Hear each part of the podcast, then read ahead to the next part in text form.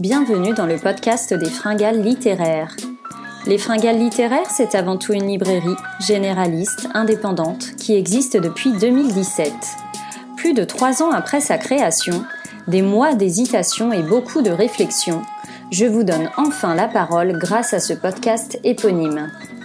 Car je suis partie de ce constat très simple que nous avons toutes et tous un lien, un souvenir avec le livre. Et pour en parler avec moi aujourd'hui, j'ai la chance de recevoir à mon micro Sylvie Gracia. Sylvie est éditrice aux éditions de l'Iconoclaste. Je suis presque sûre que vous avez déjà entendu parler de cette maison d'édition ou peut-être aperçu leurs ouvrages en librairie. Les éditions de l'Iconoclaste, c'est par exemple Cécile Coulon avec Une bête au paradis, Adeline Dieudonné avec La vraie vie ou plus récemment Kérosène, Julia Kerninon avec Liv Maria, ou encore Jean-Baptiste Andrea avec Des Diables et des Saints qui vient d'être récompensé au festival Étonnant Voyageur à Saint-Malo. J'adore cette maison d'édition. Peu d'ouvrages sont publiés chaque année, mais souvent ce sont d'excellentes pépites. Et on va comprendre pourquoi grâce aux explications de Sylvie Gracia. Je vous laisse en compagnie de cette éditrice formidable. C'est parti, bonne écoute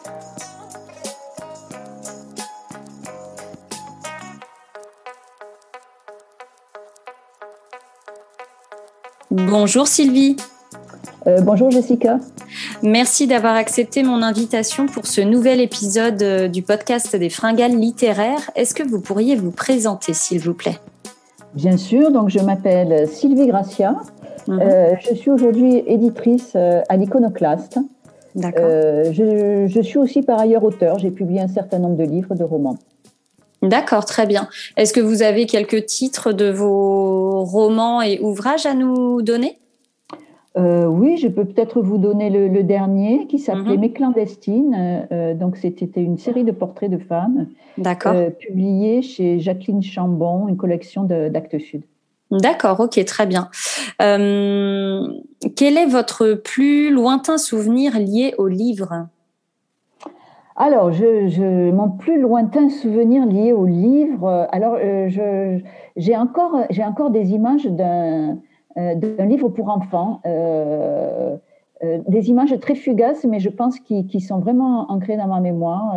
L'histoire d'un lapin qui courait dans mhm. un pré, et je pense que c'est ma mère qui me racontait cette histoire.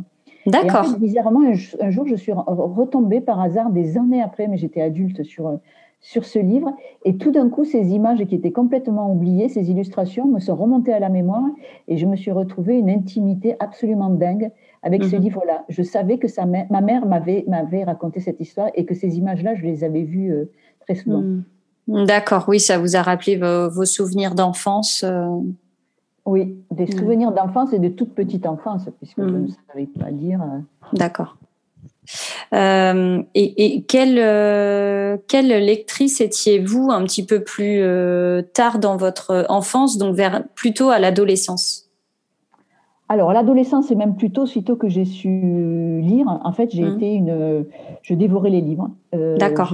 J'ai toujours eu ce rapport au livre très, très fort, c'est-à-dire que je pense que même enfant, je passais pas une journée sans lire un peu. D'accord. au, moment de me, au, moins, au moins au moment de me coucher. Ah oui. Euh, donc, euh, donc, voilà, oui, j'ai toujours euh, aimé vraiment, vraiment, vraiment, vraiment les livres. D'accord. alors qu'il n'y en avait pas chez moi, mais mes parents n'étaient pas des lecteurs, mais, mhm. mais j'avais ce rapport-là au livre extrêmement fort. Et vous arriviez à vous en procurer par ailleurs, peut-être par la bibliothèque ou l'école ou, les copains de l'école? En fait, ma mère me, donnait de l'argent quand je lui disais Maman, je veux m'acheter un livre. Elle me donnait de ah, l'argent et, et, je partais m'acheter un livre. D'accord, ah, génial. Et Dès toute petite. Euh, et j'allais les acheter, je m'en souviens très bien, dans la, la, le, le, la, papeterie maison de presse qui était près de mon école. D'accord. Je vois très bien l'endroit euh, au-dessus des journaux. Il y avait, euh, il y avait des rayonnages avec des livres, de, des livres pour enfants de la bibliothèque rose et verte. Et donc, et je pense que c'était ma, mère me donnait trois pièces d'un franc, je pense à l'époque, et j'avais mhm. D'accord. Et donc vos personnages un peu chouchous à l'époque, c'était quoi? Ah bah c'était le club des cinq. Euh, c'était Claude et c'était aussi mm. euh, la série Alice en bibliothèque verte. Oui. C'était traduit de l'américain. Il y avait une héroïne euh, une héroïne qui conduisait déjà sa voiture, qui avait une hmm. vie extrêmement libre. Je pense que je ne comprenais pas grand-chose, mais j'étais absolument fascinée. D'accord. Euh, et euh, justement, quel est, euh, s'il y en a un d'ailleurs, quel est le, personnage de littérature qui vous accompagne depuis, depuis toutes ces années? Alors ça, j'ai du mal à le dire. C'est-à-dire, comme je suis une, une, une lectrice compulsive, on va dire, j'ai pas de, j'ai pas de, j'ai pas de livre préféré. Je n'ai pas de, de, de héros ou d'héroïnes préférés. ouais. Euh, j'arrive pas à me fixer comme ça. Je peux pas dire, ben c'est euh, euh, c'est une telle ou un tel. voilà, je, je, je, je, lis absolument tout, même on va dire ce qu'on peut appeler des livres, des livres faciles que je peux trouver sur un coin de table, n'importe ouais. Tout ce qui vous tombe sous la main, quel que soit le, le, style littéraire, ça y passe. Ouais, ça y passe. Ouais, je suis une dévoreuse de livres. Ah, c'est bien. Euh, est-ce que vous pourriez euh, nous présenter les éditions de l'Iconoclaste et nous parler de votre rôle au sein de cette euh, maison d'édition? Alors, les, les, éditions de l'Iconoclaste ont été créées il y a une vingtaine d'années mm-hmm. par Sophie de Sivry. D'accord. Euh, donc à l'origine, alors, en fait, euh, Sophie de Sivry et Laurent Beccaria, qui sont, qui sont liés, qui sont mari et femme, euh, mhm. ont, chacun créé un même, au même moment leur, leur maison d'édition, mais de façon complètement autonome et parallèle. Indépendante, oui. Ouais, Laurent Beccaria a créé les arènes et Sophie de Sivry a, a, a créé l'iconoclaste. D'accord. Alors l'iconoclaste, pendant très, très longtemps, est, reçu, est, est, resté une maison publiant très peu, hmm. trois ou quatre livres par an, notamment des livres, enfin, des livres d'art. Oui, c'est ça. Des beaux livres. Elle venait de ce milieu-là. Elle avait mm. travaillé dans l'édition autour de livres d'art. Mm. Et donc, dans un premier temps, elle a, elle a très peu publié. Ensuite, elle a commencé à, faire quelques livres autour de la littérature en demandant à des auteurs qu'elle aimait de leur faire un, de lui proposer un livre. Enfin, voilà. Et en fait, la maison s'est énormément développée ces 6-7 euh, dernières années. Mm-hmm. Euh, dans, dans, plusieurs domaines. D'abord la littérature, maintenant l'iconoclaste euh, ah, par exemple, c'est la sixième année où, où l'iconoclaste, par exemple, va présenter une vraie rentrée littéraire avec, euh, avec trois auteurs. Mm-hmm. Euh, elle se développe aussi du côté de la non-fiction. Elle vient de, de créer une, une, collection de textes brefs, poésie, iconopop. Oui, tout à fait. Mm. donc, vous voyez, vraiment, il y a, a, y a, en ce moment vraiment un, développement tous, tous azimuts. L'équipe mm. a beaucoup grossi. Mm-hmm. Donc c'est voilà voilà on est on est on est on est à la puissance maximale de développement et euh, et euh, moi je suis arrivée à l'iconoclaste à faire bientôt deux ans. D'accord. Euh, pour pour travailler sur le roman pour mhm. développer justement la, la littérature. D'accord. Et vous êtes issu de ce milieu-là de l'édition avant votre arrivée chez l'iconoclaste ou est-ce que c'est vraiment non, en fait, j'ai travaillé, en fait, les 20, 20, 20, années précédentes, en fait, j'ai travaillé aux éditions du Rouergue. D'accord au sein d'Actes Sud. Alors, je ne sais pas si vous connaissez les éditions du Roi. C'est une maison qui a été créée euh, euh, à la fin des années 80 mm. euh, dans le sud de la France, à Rodez, mm. Mm. qui s'est aussi énormément développée, qui a été une maison extrêmement réputée au niveau de, de, la jeunesse. Oui, tout à fait. Et au sein de cette maison, moi, à la fin des années 80, à la fin de, à la fin du XXe siècle, on va dire, à la fin du XXe siècle, voilà, j'ai développé une collection de, de romans qui s'appelle La Brune. Oui dans laquelle je publiais euh, une dizaine de livres par an. Et j'ai aussi développé tout ce qui était roman jeunesse au, au mmh. pendant mmh. ces, ces, 20, ces 20 dernières années. Donc j'ai ce double parcours, euh, littérature euh, générale, comme on dit, mmh. et littérature jeunesse, jeunesse qui est un parcours assez rare et qui est un parcours, moi, qui m'a comblé pendant, pendant des années. D'accord, ok. Euh, et la transition a été facile pour vous de passer à la jeunesse, euh, de la jeunesse à la littérature adulte? En fait, j'ai fait l'inverse. J'ai d'abord commencé par la littérature générale. Ah oui. Et en fait, ensuite, euh, ensuite comme au, au Rouergue, on était aussi à ce moment-là, au début du, 20, du 21e siècle, en phase de développement. Mhm. En fait, il y avait, il y avait bon, le, le, le Rouergue était réputé en jeunesse côté album. Et mhm. donc, on a décidé de développer tout ce qui était roman en jeunesse et notamment roman ado. Donc, j'ai développé toute une collection de romans ado qui s'appelle Do Ado. Et ensuite, plein de collections pour les tout petits, pour les plus petits, de romans comme Dakodak, Zigzag. On avait une super collection moment qui s'appelle Zigzag, etc. Ouais, ouais, J'ai fait, le parcours inverse, en fait. D'accord. Euh, euh, parce que ma, ma sensibilité, me, voilà, moi, moi j'ai commencé en édition, euh, en édition, dans l'édition aussi parce que j'avais publié mon premier roman. D'accord. À ce moment-là euh, à l'Arpenteur chez Gallimard et, et j'ai basculé dans l'édition un peu par hasard à ce moment-là. Voilà. D'accord, ok. Ouais, donc euh, vraiment la double double casquette parce que éditrice et écrivaine en même temps finalement. Oui, oui. Hmm. Ouais, donc euh, c'est courageux. Euh, justement, comment devient-on éditrice ou éditeur? Mais là, j'interroge une femme, donc je l'ai mis au féminin. Alors mon cas, mon cas est comme tous les cas est, très particulier. Comme je vous l'ai dit, en fait, moi j'ai fait, j'ai pas fait, enfin, euh, j'ai fait des études de philo et de journalisme, donc mm-hmm. je n'avais jamais pensé être, être éditrice, devenir mm-hmm. éditrice. Euh, voilà, et, en fait, euh, euh, c'est lorsque j'ai publié mon premier roman, en 96, mhm. que j'ai fait la, rencontre de la directrice du Rouergue. D'accord. Du Rouergue. D'accord. parce qu'elle possédait à l'époque la librairie La Maison du Livre, à Rodez, mhm. une, grande librairie. Et elle m'a invitée pour une rencontre dans sa librairie. D'accord. Autour de mon premier roman. Hmm. On a fait connaissance et à ce moment-là, elle, elle, elle souhaitait développer le, la littérature, le roman euh, au sein du Rouergue, mhm. et elle m'a demandé de travailler avec elle sur ce projet. Voilà. D'accord, ok. Vraiment, je suis arrivée par hasard, par rencontre, mhm. ce qui est assez rare.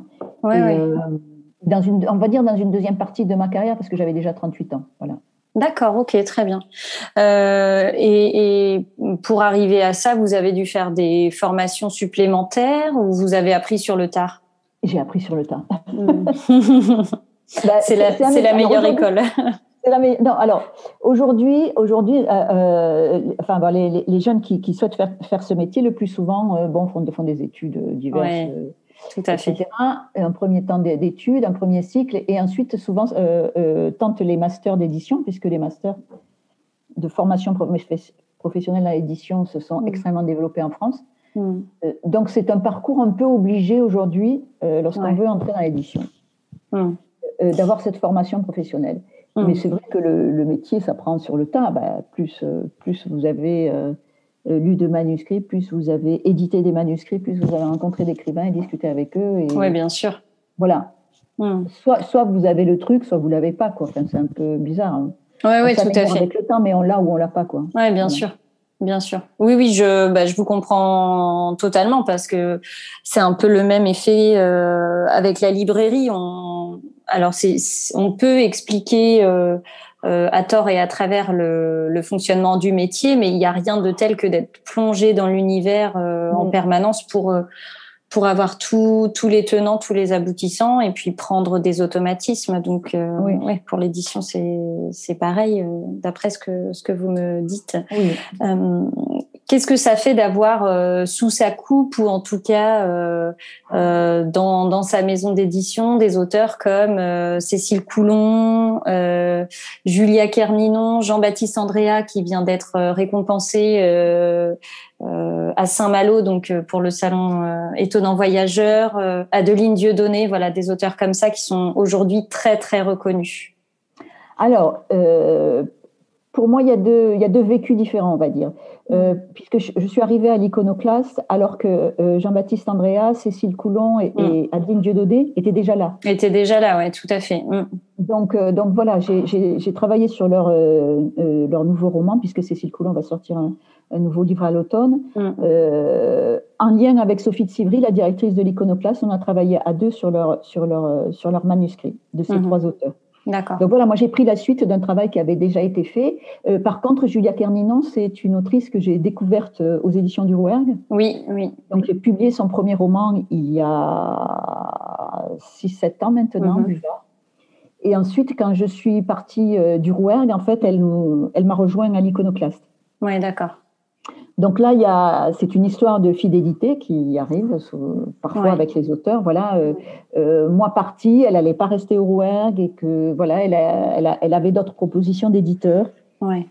Et elle, et elle a choisi de, de venir à l'Iconoclaste et de continuer le travail qu'elle faisait depuis des années avec moi. Avec vous, oui, parce que de mémoire, son précédent qui s'appelle Ma dévotion, euh, il était au Rouergue, celui-ci. Oui, oui. elle avait publié tous ses précédents livres au Rouergue. Hmm. Et euh, on avait publié quatre livres ensemble. Oui, quatre livres ensemble. Hmm. Et donc euh, voilà. Et donc euh, le, livre Maria est sorti, est sorti à l'iconoclaste. on continue le travail. On travaille en ce moment sur un, un nouveau manuscrit ensemble. Hmm, d'accord.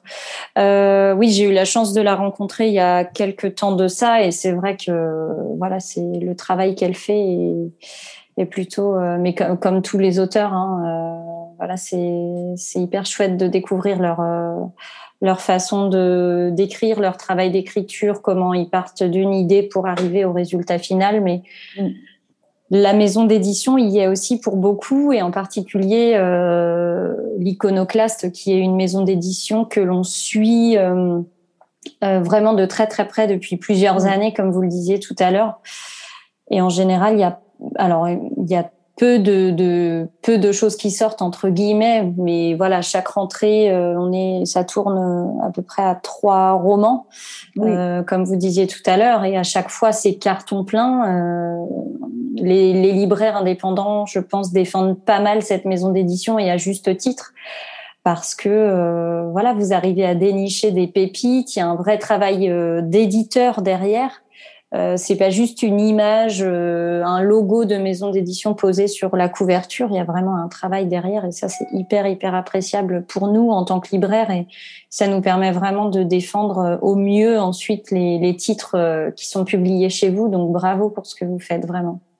Merci. Oui, c'est pas simplement le travail éditorial, j'ai envie de dire, c'est aussi l'objet, c'est-à-dire que les mm. objets sont extrêmement travaillés, soignés, ouais soigner le papier, le choix du papier, le choix de la mise en page. Oui. Je peux vous assurer qu'on fait un travail de suivi, même de correction qui est assez énorme. Mm. Et puis ensuite, il y a tout le travail autour, et notamment le travail commercial. Mm-hmm.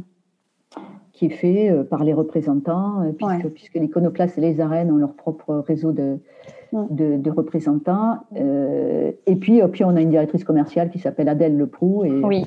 et avec qui j'ai travaillé pendant dix ans au Rouergue. Donc, c'est une, ah une question de fidélité. c'est ah oui, c'est marrant. Ouais, oui. Et Adèle qui est très très proche aussi des libraires, je l'ai déjà vu plusieurs fois par mail et téléphone et euh, voilà, elle est vraiment au petit soin avec nous donc euh, ouais, c'est hyper appréciable. Ben non, mais on sait, c'est-à-dire on publie peu, on publie mm. peu de livres. La maison publie au total 25 livres par an. D'accord. Euh, donc romans, non-fiction, euh, livres pratiques, etc. Donc, mm-hmm. et, et, poésie. Donc vous voyez, c'est vraiment très très peu de livres. Mm. donc chaque livre est essentiel pour nous. Ouais. Et vous avez le temps, vous avez le temps d'en parler, de les laisser vivre. Euh, ouais, ça c'est hyper important. Non, mais on les accompagne. On les accompagne sur des mois, sur des mois. Mmh. C'est-à-dire que mmh. même auprès de la presse, etc. Ouais, voilà, c'est pas sortir un livre et attendre de, savoir ce qui se passe en librairie et ailleurs. C'est mmh. vraiment euh, euh, les accompagner pour donner le maximum. C'est vraiment D'abord, euh, ouais, une volonté de, de, faire un travail de qualité et de faire en mhm. sorte que chaque livre euh, trouve, euh, trouve sa place. Oui, tout à fait. Euh, quand on voit qu'il y a donc 25 livres qui sortent par an, comme vous venez de le dire, comment on peut faire pour avoir la chance d'être publié chez l'Iconoclaste aujourd'hui? C'est la question piège. D'être excellent. oui, excellente réponse. Mais oui, bien sûr. Tout à fait, je vous dire, on reçoit, moi je reçois en fait, je, je, on a une adresse mail sur laquelle on, on reçoit les manuscrits.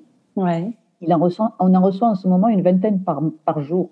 Wow. Par jour. Donc, vous voyez la proportion, c'est-à-dire qu'on reçoit une vingtaine, 20, 25 propositions par jour. on publie 25 livres par an. Oui. Hmm. Donc, vous voyez que le filtre est extrêmement étroit. Et, euh, et en fait, moi, je suis, euh, enfin voilà, je, je, suis au bout du fil, quoi. C'est-à-dire qu'un manuscrit qui est envoyé au, à l'iconoclaste sur cette mhm. adresse mail, euh, c'est moi qui, c'est moi qui l'ouvre, c'est moi qui l'ouvre, c'est moi qui regarde.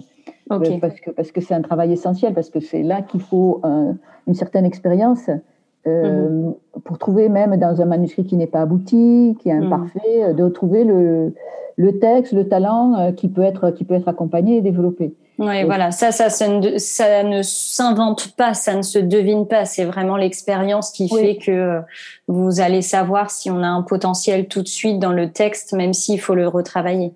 Oui, ben, c'est le cas. On va publier donc à cette rentrée. Je ne sais pas si vous avez déjà vu la rentrée. Oui, euh, oui, oui. Mm. Euh, donc on a, on a un premier roman puisqu'on mm. a à chaque année un premier roman. Mon mari de, de Maud Ventura. Mm. Euh, Maud Ventura, son manuscrit, je l'ai reçu l'an dernier, au mois de mars, au tout début du premier confinement. D'accord. Et donc voilà, c'est le premier roman qui a émergé de l'année, de tous les manuscrits envoyés pendant l'année 2020. D'accord. Ouais. oui. Voilà. C'est une sacrée course. c'est pire qu'un marathon. Donc voilà, c'est pire qu'un marathon. Mais mm. bon, il faut savoir que, par exemple, Maud Ventura, elle avait été contactée par deux autres grands éditeurs. Ah oui. En même temps que nous. D'accord. Donc, vous voyez, ça veut dire que si vous voulez vraiment un, talent, c'est-à-dire que quelqu'un aujourd'hui qui a vraiment un talent d'écrivain va être repéré. Ouais, c'est ça. Mais là, le choix doit être difficile parce que si vous hésitez entre deux, par exemple, et qu'il y en a un qui a des propositions, qu'est-ce qu'on fait? Est-ce qu'on le laisse partir en se disant comme ça, nous, on laisse la chance au, second choix, entre guillemets, sans, sans être péjorative, ou est-ce qu'on le garde absolument et on passe peut-être à côté d'une publication bah. intéressante? Bah, là, dans le cas de Mode, euh, moi je l'ai vue, j'ai discuté avec elle, j'ai discuté avec elle un bon moment sur son manuscrit, euh, euh, dans le détail, dans le mhm. détail, à lui dire ce qui, ce qui pour moi était excellent dans son livre, ce qui méritait vraiment un retravail, quoi, mhm. en lui disant qu'on s'acheminait vers un long travail de, enfin, vers, vers, du travail, ce qui mhm. est normal, ce qu'on fait avec tous les manuscrits. Même d'auteurs reconnus, avec Julien, on, on travaille beaucoup parce que parce qu'il y a cette exigence-là, et c'est l'exigence de l'écrivain, si vous voulez. Oui, bien sûr on est, on est, on est là pour l'accompagner dans cette exigence. Oui, ouais, tout à fait. Euh, euh, donc voilà, alors après, Maud aurait pu effectivement aller chez, chez l'un ou l'autre de ces euh, d'autres éditeurs. Des propositions, voilà, et le texte final aurait. elle, avait trois elle avait rencontré trois éditeurs, donc elle avait son choix. D'accord, oui, le texte. Le texte aurait pu être complètement différent si elle avait choisi l'un ou l'autre des autres éditeurs. Bien sûr, bien sûr. Mm. D'accord. Euh, ouais, donc pour euh, voilà pour euh, donner une idée aux personnes qui écoutent l'épisode, vous avez reçu le manuscrit en mars 2020 et il va être publié euh, à la rentrée littéraire de septembre 2021. Oui, voilà. Voilà. Donc un peu plus d'un an. on publie peu, on publie peu. Oui, donc, bien donc si vous voulez, cette année, on a publié un premier roman en janvier, Jérémy mm. Bracon, dans son ouais. la foudre, et on publie Maud Ventura en août. Fin août. D'accord. Euh, alors, je vais probablement vous vous enquiquiner entre guillemets avec cette question puisqu'au début euh, de l'entretien vous me vous me disiez euh, être une lectrice compulsive avec tout ce qui vous tombe sur la main sous la main ça y passe. Mais quelles sont vos lectures du moment et éventuellement vos, vos derniers coups de cœur littéraires? Alors alors je vais je, je suis allée en librairie samedi. D'accord samedi matin, donc je vais vous dire ce que j'ai acheté. C'est le, ah. dans, la librairie de mon quartier, dans le 19e arrondissement à Paris. D'accord. J'ai acheté de Philippe Artière, qui est un, historien, euh, un livre sur le Larzac, une enquête. Le Larzac, vous connaissez peut-être pas, mais. Euh, de nom quand même. Le Larzac, c'est un plateau de l'Aveyron. Moi, je suis originaire d'Aveyron, donc voilà. Hmm. Mais le Larzac, euh, plus fondamentalement, ça a été aussi une grande lutte politique dans les. Oui, tout à fait. Voilà. Euh, donc Philippe Partière en fait fait une histoire de, ce plateau du Larzac euh, depuis, euh, depuis on va dire sa formation géologique jusqu'aux grandes luttes actuelles. D'accord. Etc. Donc voilà, donc j'avais un, intérêt, je, tombe sur ce livre, il vient juste de sortir, je me suis dit non mm. mais c'est pas vrai. En plus, il avait signé dans cette librairie la veille. ah oui, ouais, je, suis, je suis arrivée trop tard. Le livre vous attendait le livre m'attendait devant mm. la caisse, donc euh, au moment où j'arrive devant la caisse après mes deux autres choix, je tombe sur ça et bien sûr je le prends tout de suite. Mm. Voilà. Ensuite, j'ai acheté euh, de Nicole Cross à l'Olivier euh, mm-hmm. un livre, un livre de nouvelles qui vient de sortir qui s'appelle, mm. je suis pas chez moi, qui s'appelle Histoire d'homme. C'est une série de nouvelles sur les rapports hommes-femmes. Nicole Cross, c'est une, autrice qui a sorti quatre ou cinq livres à l'Olivier que j'ai mm. lu ses précédents, j'ai vraiment beaucoup aimé. Donc, euh, D'accord. voilà, je suis allée les yeux fermés. Et puis, j'ai acheté un livre de Juliette Kahn. Juliette Kahn, mm-hmm. c'est aussi une, écrivaine qui a, qui a, publié à l'Olivier ses précédents livres, et là, qui est passée chez, chez Grasset. Oui. Et qui, publie, qui vient de publier un livre qui s'appelle 69, comme le chiffre, et qui est une histoire, enfin, son histoire autour de mai 68. D'accord, ok. Vécu l'après mai 68. Donc c'est un livre autobiographique et, ben, je connais un petit peu Juliette Kahn, elle vit dans mon quartier et tout ça. vous voyez, il y a aussi un truc de curiosité. Vous voyez le ouais, parce que je, connais, je suis de l'Aveyron, Juliette Kahn parce que j'aime beaucoup son parcours et voilà. Mmh, mmh. Et Nicole Cross, ça c'est vraiment du pur, euh, pur plaisir littéraire. D'accord. Oui, donc on peut être euh, éditrice et, euh, et lire quand même pour soi. Ah ben, ben c'est une bonne ah, nouvelle. Non mais, non, mais si on perdait, euh, si on perdait, enfin, je, veux dire, c'est le, enfin, le, si moi je n'ai plus ce plaisir d'aller en librairie et de me dire, ah tiens, euh, ah tiens, j'ai pas entendu parler de ce livre, j'ai envie de l'acheter. Vous voyez, enfin, je veux dire, voilà, mm. je suis rentrée dans. En fait, qu'est-ce que je voulais acheter? Je voulais acheter Juliette Kahn, parce qu'effectivement, mm. j'avais vu, il y avait eu un grand papier dans l'IB le week-end précédent. Mm-hmm. Je savais qu'elle est sortie et tout ça. Donc, j'allais dans la librairie pour acheter Juliette Kahn. Mm. Je tombe sur Nicole Krauss et je tombe sur Philippe Artier. Ben voilà, j'ai pas pris un livre, j'en ai pris trois. C'est ça.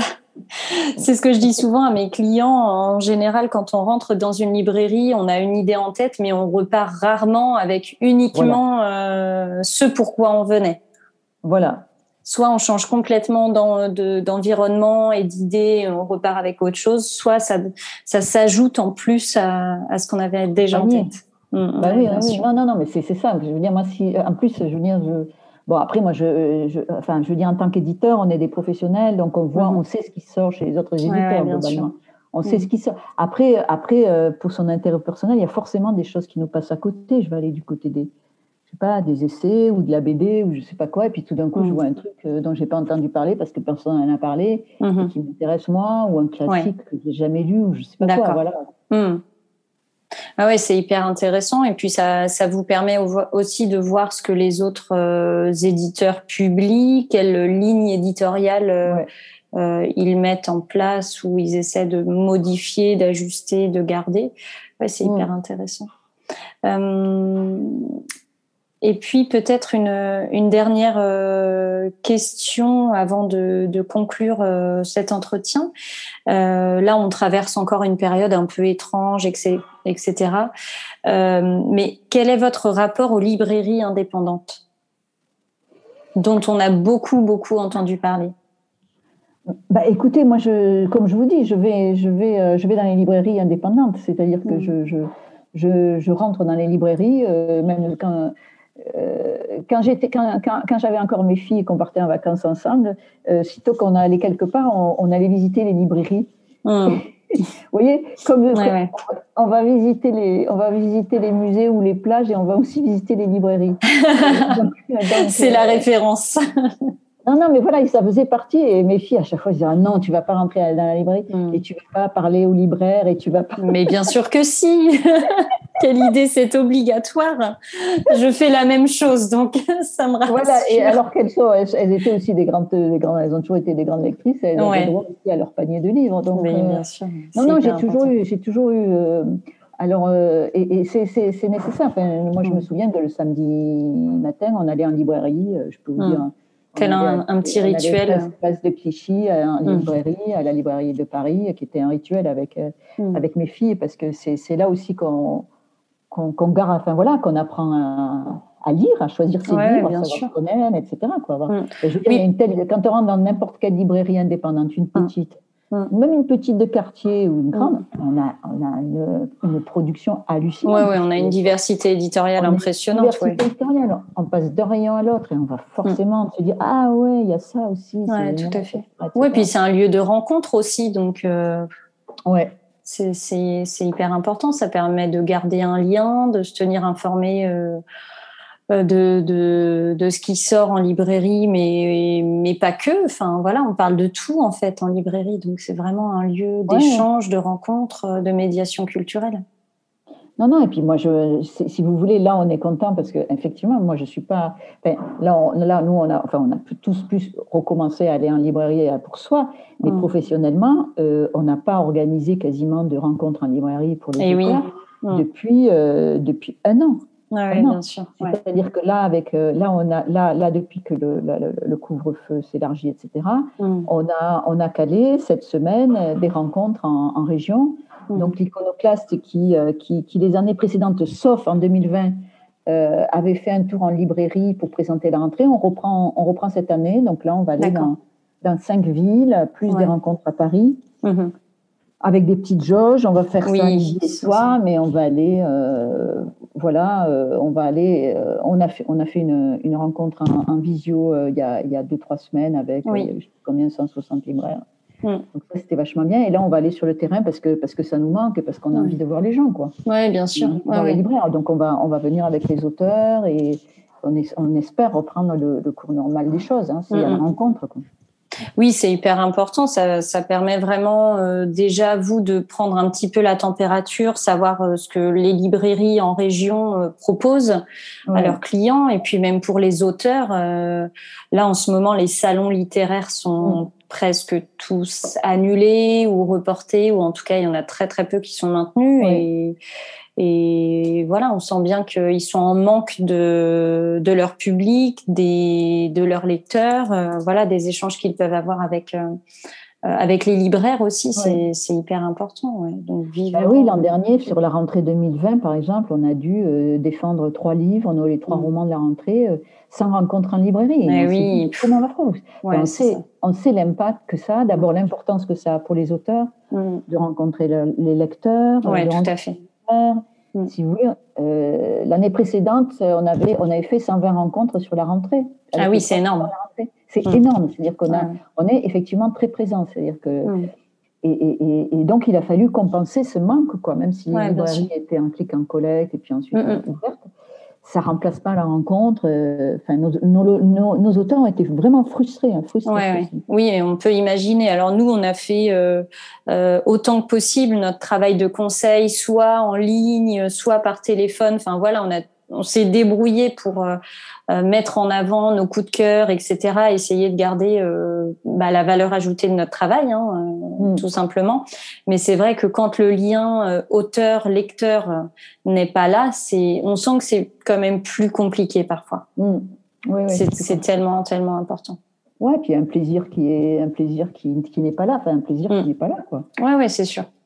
C'est sûr. Et on sentait bien, même, euh, même avec les, les, les lecteurs, hein, les clients de la librairie, le fait de ne pas avoir accès directement au livre, pas pouvoir le toucher, le mm, mm. sentir, même quand on rentre dans une librairie avec cette odeur inimitable de, de papier.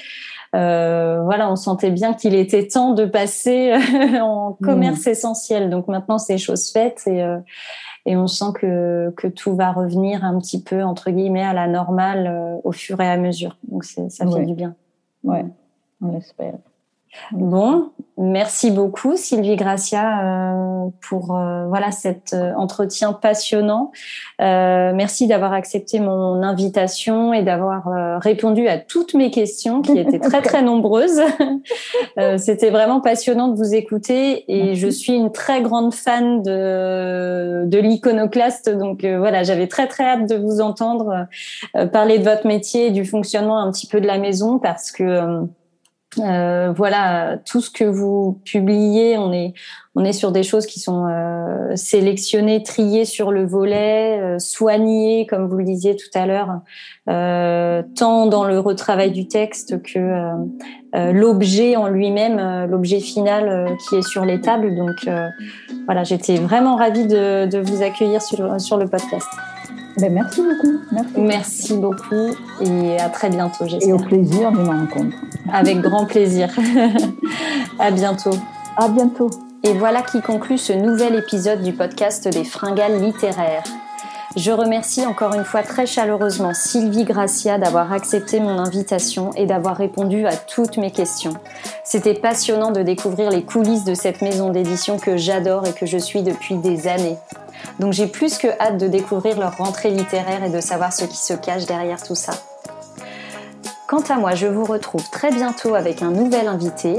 D'ici là, portez-vous bien.